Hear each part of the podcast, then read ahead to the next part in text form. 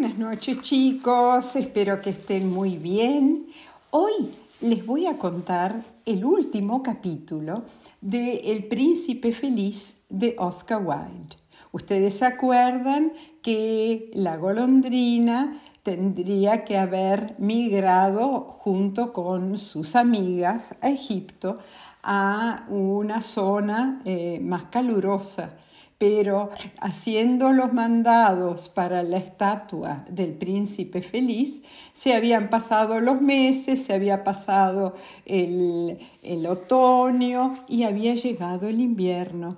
Y las golondrinas eh, no aguantan el frío del invierno, por eso migran. Y esta se había quedado con el príncipe feliz porque, como ella decía, lo amaba demasiado, lo quería demasiado para abandonarlo. Así que eh, vamos a contar esta última parte, que es un poquito triste, un poquito bastante triste. Bueno, empecemos. La pobre golondrina tenía frío, cada vez más frío, pero no quería abandonar al príncipe. Lo amaba demasiado para hacerlo. Picoteaba las migas a la puerta del panadero cuando éste no la veía e intentaba calentarse batiendo las alas, pero al fin sintió que iba a morir. No tuvo fuerzas más que para volar una vez más sobre el hombro del príncipe. Adiós, querido príncipe, murmuró.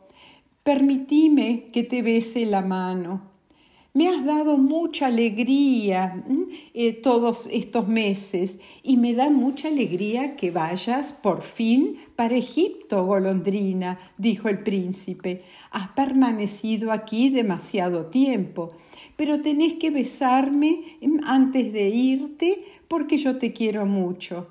No es a Egipto a donde voy a ir, dijo la golondrina, voy a ir a la casa de la muerte. La muerte es hermana del sueño, ¿verdad?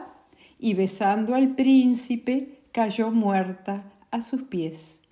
En el mismo instante sonó un extraño crujido en el interior de la estatua, como si se hubiera roto algo. El hecho es que la coraza de plomo se había partido, se había partido en dos. Realmente hacía un frío terrible. A la mañana siguiente, muy temprano, el intendente se paseaba por la plazoleta con dos concejales de la ciudad.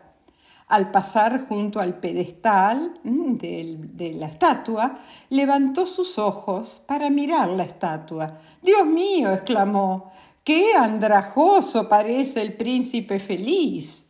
Eh, realmente está sucio, roto, desalineado. Sí, está verdaderamente andrajoso, dijeron los concejales de la ciudad, que eran siempre de la opinión del alcalde o del intendente, y levantaron ellos mismos la cabeza para mirar la estatua. El rubí de su espada se ha caído y ya no tiene ojos ni es dorado, dijo el intendente. En resumidas cuentas, que está lo mismo que un mendigo. Lo mismo que un mendigo, repitieron a coro los concejales. Y tiene a sus pies un pájaro muerto, prosiguió el intendente. Realmente habrá que pasar una ley prohibiendo a los pájaros que mueran aquí. Y el secretario de la Intendencia tomó nota para aquella brillante idea. Entonces fue derribada la estatua del príncipe feliz. Al no ser ya hermoso, de nada sirve, dijo un profesor de estética, de arte, en la universidad.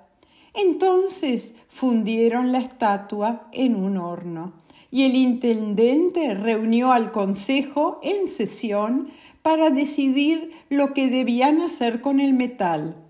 Podríamos, propuso el intendente, hacer otra estatua, la mía, por ejemplo. O la mía, dijo cada uno de los concejales, y acabaron eh, peleándose. Qué cosa más rara, dijo el oficial primero de la fundición. Este corazón de plomo no quiere fundirse en el horno. Habrá que tirarlo a la basura. Los fundidores lo arrojaron al montón de basura en que también yacía o estaba la golondrina muerta. Traeme las dos cosas más preciosas de la ciudad, dijo Dios a uno de sus ángeles. Y el ángel le llevó el corazón de plomo y el pájaro muerto. Has elegido bien, dijo Dios. En mi jardín del paraíso, este pajarito cantará eternamente, y en mi ciudad de oro, el príncipe feliz vivirá verdaderamente feliz. Y colorín colorado, este cuento del príncipe feliz de Oscar Wilde ha terminado. Espero que les haya gustado. Mm, el final es bastante triste, pero bueno, así es el cuento. En sí es un cuento sobre el amor y la bondad. ¿Mm? Bueno, queridos todos, les mando a, todos un gran beso tren